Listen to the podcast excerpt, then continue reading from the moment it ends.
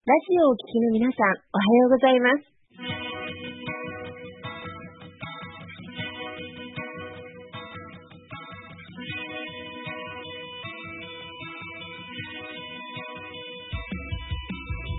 FM 那覇より毎週日曜日9時30分からお届けしております。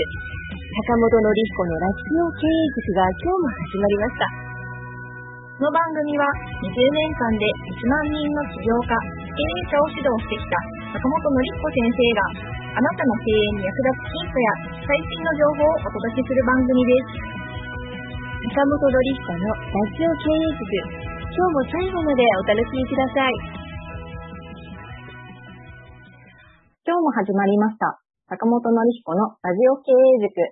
パーソナリティは私、根葉智美がご一緒させていただきます。では坂本先生、本日もよろしくお願いいたします。はい、よろしくお願いいたします。で本日のですね、ラジオ経営塾は、え、今日もゲストにお越しいただいておりまして、えー、社会保険労務士のですね、山岡弘明先生にお越しいただいております。えー、山岡先生、よろしくお願いいたします。よろしくお願いします。はい。で、もう山岡先生とはですね、僕はもう、えー、まあ、いつも、あの、交流会で、はい、仲良くさせていただいておりまして、一緒のね、交流会に所属させていただいてるんですけれども、まあ、本当にね、信頼感の溢れるね、もう先生でして、人柄が本当に素晴らしくて、でも、本当趣味をね、将棋に例えて、この人事労務についてお話しいただけるというところでね、あの、すごく楽しい先生でございます。で、今日はこの山岡先生にですね、経営者が絶対に抑えておかないといけない社員を雇うときの3つのポイントというところをね、お話しいただきたいなと思っております。まあ、社員さんね、会社の規模が大きくなってくると、まあ、社員さんを増やしていったりすると思うんですが、まあ、その時に、結構この雇い方とかですね、えー、あと雇ってからの関係性、ここを失敗してしまうとですね、かなり大きなリスクになってしまうということがあるので、やっぱり社長さん、経営者さんは、このね、人を雇うってことをね、ちゃんと法律面とかでもしっかり押さえておかないと、自分の身を守るっていうことをね、会社を守るっていうころが非常に大事になってきますので、今日はね、その3つのポイントですね。一つ目が労働契約のチェック、二つ目が円満退職、で、三つ目が、えー、労働者会保険手続きというところでね、お話しいただきたいと思いますので、ぜひね、楽しくお話ししたいと思います。それでは、山本先生よろしくお願いいたします。よろしくお願いします。はいじゃまず簡単にちょっと自己紹介の方をお願いしたいんですけれども。はい。私は東京都の文京区で、えー、社会保険労務士をしております山岡博樹と言います。特技はあの将棋を使って人事労務を伝えることということで、いつも将棋の駒を持ち歩いているのが、まあ、ポイントといいますか、あの、面白く見ていただくことがあります。今日はよろしくお願いします。はい、よろしくお願いいたします。ではね、早速いろいろ聞いていきたいなと思うんですけれども、その、まあ、社長が絶対に押さえておかないといけないね、社員がどうぞ3つのポイントというところなんですが、1つ目がその労働契約のチェックというところなんですけれども、ここについてちょっと教えていただきたいなと思うんですけれども、はい。えっと、労働契約っていうのは、まあ、従業員の方を雇い入れたときに、あの、明確に労働条件通知書っていうものを、まあ、書面で交付しなければいけないことになっています。えー、ところが、まあ、よくあるケースとして、あの、書面で通知をせずに口頭で、例えば明日から来てください、時給はいくらですって言って、雇い始める方が、稀にっていうか、まあ、いらっしゃるんですね。結構ありますよね。はい でそうなると、労働契約の内容がお互いに曖昧になってしまうので、えー、例えば残業代出るのかなとか、有給休暇あるのかなっていうふうな、こう、労働者側にとっては不信感が、こう、だんだん募っていってしまう可能性がありますので、えー、それが、まあ、ある日突然、まあ、退職につながってしまうとか、そんなこともありますので、雇い入れた時には労働条件通知書っていうもので、えー、書面で交付する必要があります。そこを注意してほしいですね。これは正社員さんの場合っていう形ですかね。えっと、正社員も、あの、正社員以外の非正規の方も、どちらもです。あ、じゃあ、アルバイトさんとかパートさんでも、これは基本的には出さないといけないっていう、出さないといけないです。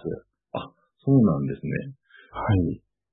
で、その記載の内容ももう決まってまして、はい、あの、ご興味ある方は厚生労働省の、まあ、労働条件通知書っていうふうに、まあ、キーワードを入れていただければ出てくると思うんですけれども、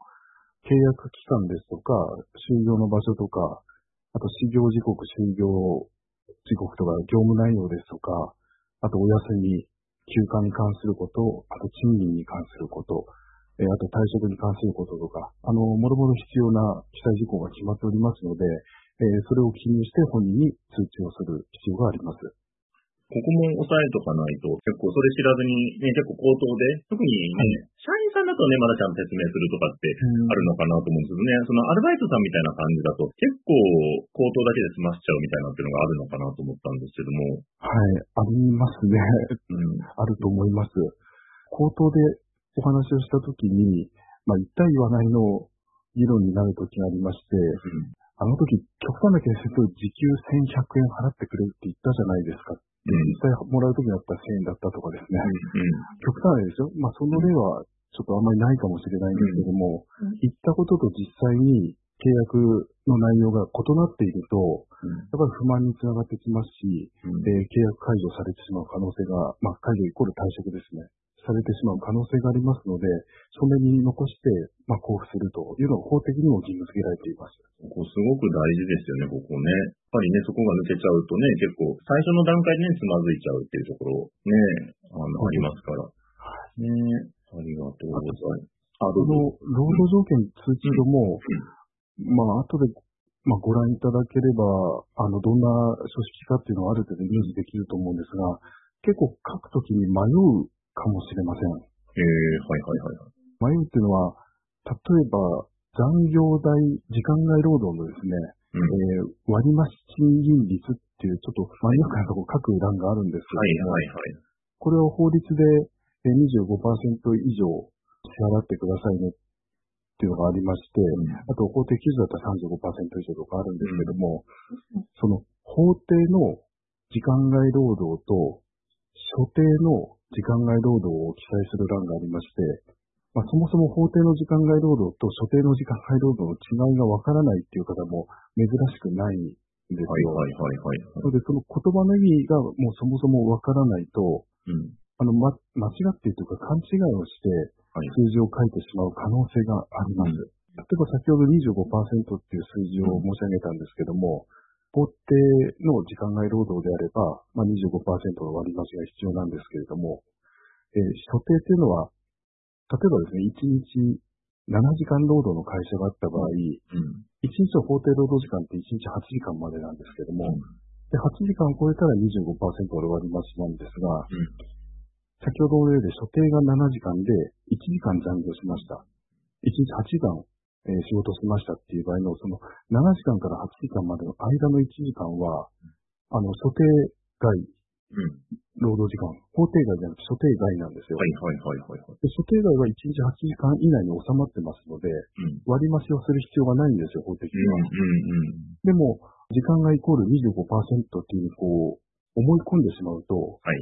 法定時間外も所定の時間外も全部25って書いちゃう方がいらっしゃるので、もちろん全部25%割り増し支払うっていう意思で意図があって書くんであればいいんですけれども、法律を知らないがために、法定外の数字に合わせて所定外も書いてしまうと、うん、もしかすると払いすぎてしまう可能性があります。はいはいはい。うん、あでもね、その辺のところしっかり理解しておかないと、不必要なところを払っちゃう可能性もあるっていうところですよね。ありますね、はい。うん。やっぱここのね、最初のね、契約で、まあ、お互いにね、ちゃんとそこちゃんと理解しておくってすごく大事なところですよね。そうですね。はい。はい。ありがとう。ね。で、まあ多分そこからね、また繋がる部分でもあるんですけど、はい、次がまあ円満退職というところなんですけれども、はい、これも結構その、あれですかね、やっぱその最初の時に結構注意しとかないといけないところなんですかね。まあ退職っていうのは一回雇い入れてからの話になりますので、うん、えー、まあ入社してすぐ辞めるっていう方も中にはいらっしゃるんですけども、うんまあ、入社してすぐ辞めるケースは先ほどの労働条件が曖昧になっているケース、うん、入社してみたら、あ、こんなはずじゃなかったっていうケースがやっぱり多いですね。はい、でその辞める、あるいは辞めていただくときに、不満を持った状態で辞めていただくと、例えば払わなければいけない賃金は当然払ってると思うんですけれども、例えば残業をしていました。あ残業の時間帯に入っていました。でもそれは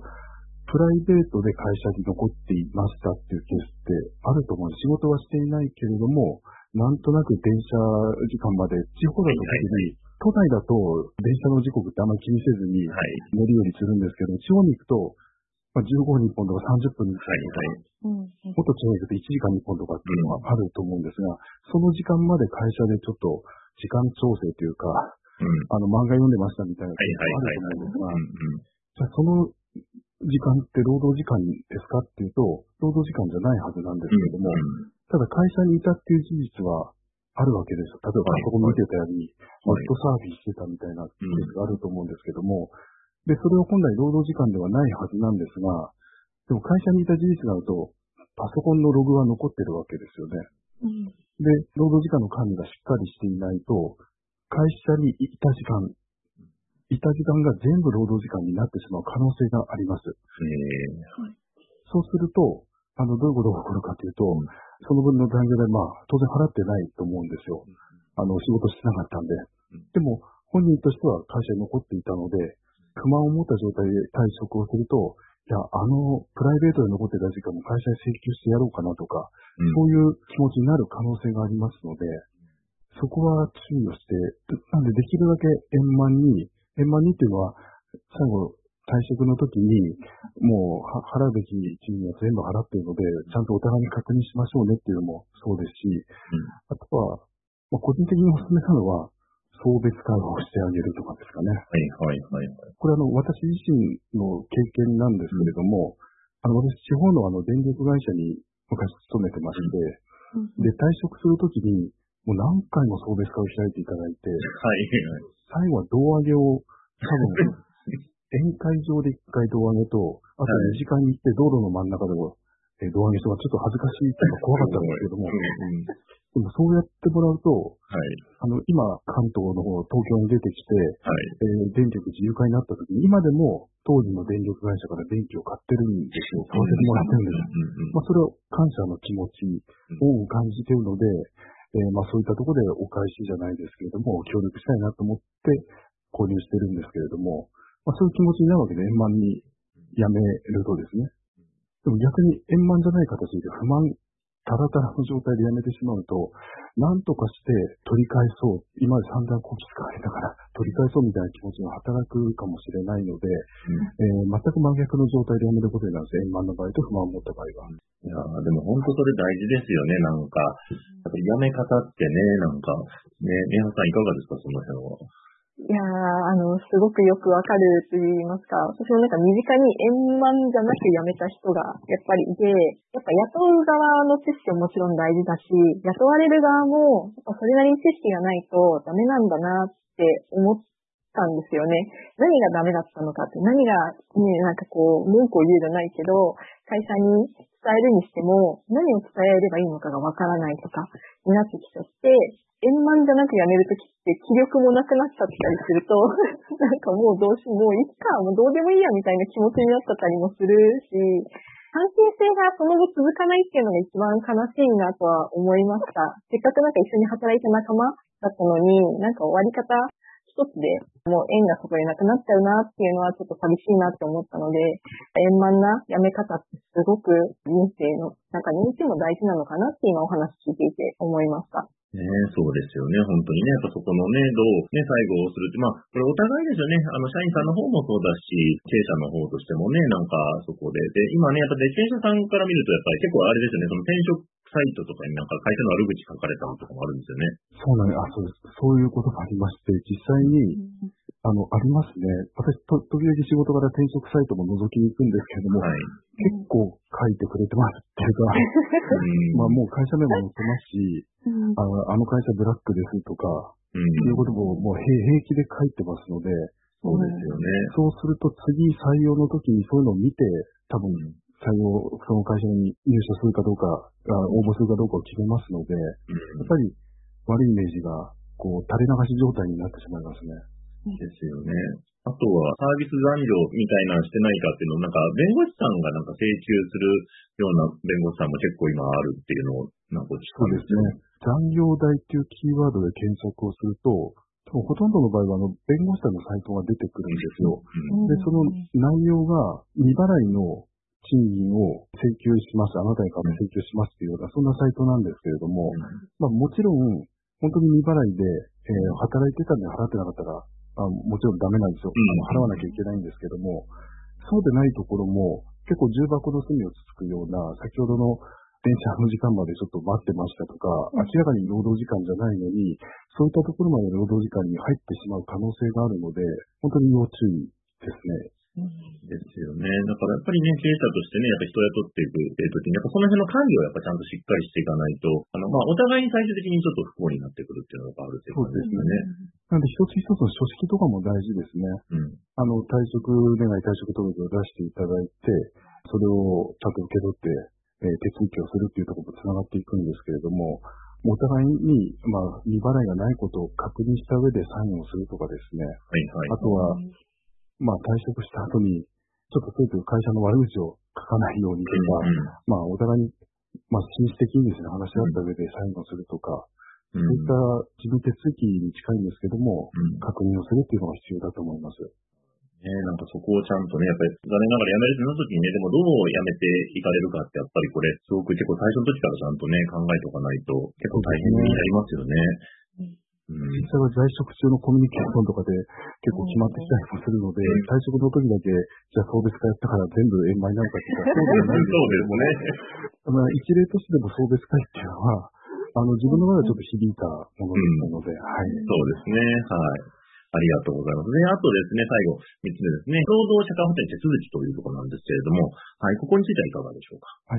えっ、と、まあ、雇い出た時は、労働保険、労災保険と雇用保険のことなんですけども、まあ、労災保険は必須です。一人でも雇い出たら。うんで、雇用保険の場合も、あの、週の労働時間が20時間以上で、えー31日以上、雇用の見込みがあれば加入しなきゃいけないとか、このの社会保険も基準がありまして、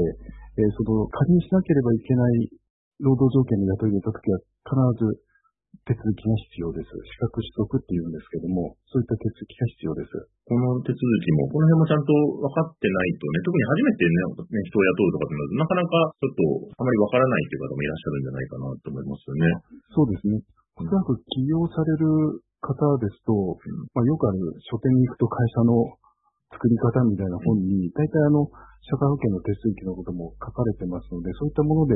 えー確認もできますし、あとはまあ、今検索をすると、日本年金機構ですとか、労働基準監督署とかのサイトに飛んできますので、そこで必要書類が何なのかわかりますし、でもね、その辺のね、なんか契約も、ね、万が一漏れたりとかすると、後で結構大きなリスクになる可能性もあるんですよね。そうですね。特に社会保険、年金の絡みですかね。まあ、実際に私のお客さんではないんですけど、前に調べたときに、例えば50代以上の中東の社員の方を雇い入れて、まあ年代は、年齢は本当は関係ないんですけども、特に50代くらいの方を雇い入れて、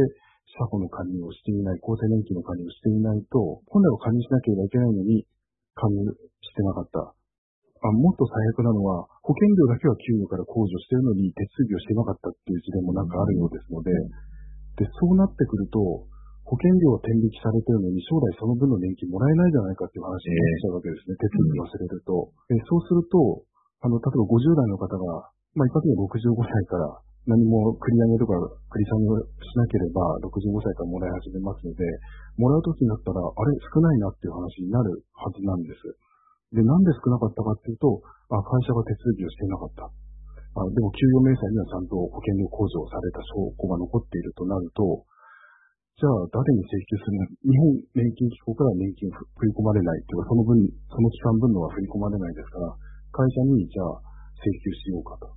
で、年金っていうのは基本生きてるうちずっともらえますので、じゃあ自分が亡くなるまでその会社に請求し続ける、あの、振り込みしてくださいねっていう話になると、ものすごい金額になってしまいますので、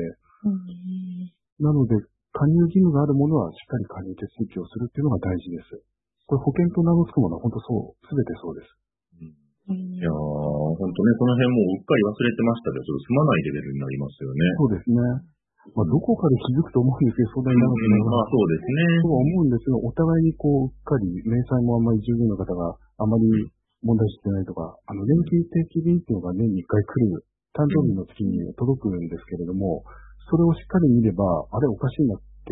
まあ、労働者側の方も気づくとは思うんですが、まあ、そんなにちゃんと見ないで、ポイッと、まあ、捨ててしまったりすると、いつまで経ってもお互いに気づかないとか、うん。そんな話もあり得ると思います。ねえ、いや、その辺のね、ところをやっぱりしっかりしておかないとね、後々ね、手続き漏れてね、後でね、お互いちょっと不幸な話になっちゃうっていうのがね、やっぱりありますから。手続きは本当大事ですね。うん。法的なものは、必要なことは全て手続きをすると、でもし、わからなければもう本当にその専門家にご相談していただいた方がいいと思います。そうですね。そういう手続きとかに関しては、鳥山岡さんのような、その社労士さんとかに聞くといいんでしょうか？そうですね。労働社会保険に関しては、社会保険労務士が、まあ、専門家と言われていますので、社会保険労務士がいいですね。うん。ですね。なんかそういったね、方にね、お尋ねいただけたらなと思いますけれども。はい。で、今日ね、なんかあの、ありがとうございますね。この、社員や特別の3つのポイントというところで、ちょっとお話しいただきましたけれども、ねはさん、どうでしょう？ここまで聞いて、はい。いかがだったでしょう？かそうですね。ありがとうございます。私もなんか今の会社に入ってから、あの、まあ、総務っていうくくりの中で、社員さんの給与を算出したりとか、さあそのわからない、私も一雇われの身なんですけど、やっぱその、給与の仕組みとか、どうしてこれがこうなってるのかわからない部分とかって、上司に聞けば必ず答えてくれるっていうのが、ちゃんと組織の中に出来上がってるので、社員さんがわからないことを上の人がこう、ちゃんと答えられる仕組みっていうところも、信頼につながっていくのかなって改めて思ったので、お互いわからないまま過ごしちゃうっていうのが一番なんか良くないのかなって、ちょっと怖いなっていうのを改めて読もって知ることができました。ありがとうございます。ありがとうございます。ケイスさん、なかなかね、ちょっと、どうしてもね、本業の自分のお仕事のね、売り上げ伸ばすとかね、なんかそっちの方に、どうしても力がみんな行っちゃうことが多いと思うんですけれども、まあ、この辺の、まあ、バックヤード業務というかね、後ろのお仕事もちゃんと理解しておかないと、逆に後で大きなリスクになる可能性ありますし、ね、ここを、逆にね、ちゃんと押さえておくと、どう人を雇っていけばいいかとかっていうのも、ちゃんと理解できるようになってきますよね。そうですね。うん。ねなんでね、だから今後ね、人をね、雇って、ね、やっぱ事業拡大していくっていう方は、じゃもうしっかりとね、逆にこの人事労務のところしっかり勉強されてね、ポイントを抑えれば、逆に安心してね、人を雇ってね、事業拡大っていうこともできるかと思うのでね、ぜひ今日のお話ね、参考にさせたらなと思います。はい。で、まあ、もしね、あの、まあ、そういった人事労務のこと、あの、岡先生にね、あの、ご相談したいという場合は、どのようにご連絡すればよろしいでしょうか？そうですね。あの、弊社のあの、屋号がヒューマントレジャーサポートオフィスと言いまして、え東京都文京区にありますので、ヒューマントレジャーサポートオフィス山岡で検索していただくと、すぐにそのサイトが立ち上がると思います。はい。はい、ありがとうございます。ぜひね、ご相談等ね、あの、ありましたら、ぜひ、山岡先生にね、ご相談いただけたらなと思います。はい、それではね、今日は素晴らしいお話ありがとうございました。また、今後もよろしくお願いします。ありがとうございました。ありがとうございました。ありがとうございました。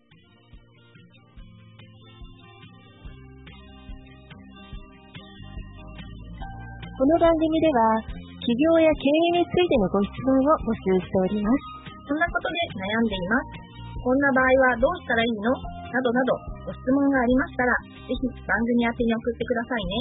はい。え質問の宛先はディスティ財団のホームページよりお問い合わせの欄からご質問ください。でその時には、ラジオ経営塾についてとお書きください。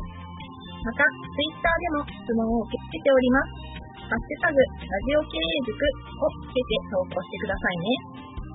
この番組は沖縄の起業家や経営者のビジネスの成功に役立つ内容をご紹介しております。また来週、日曜日9時30分より、ラジオ経営塾でお会いしましょう。皆様楽しい日曜日をお過ごしください。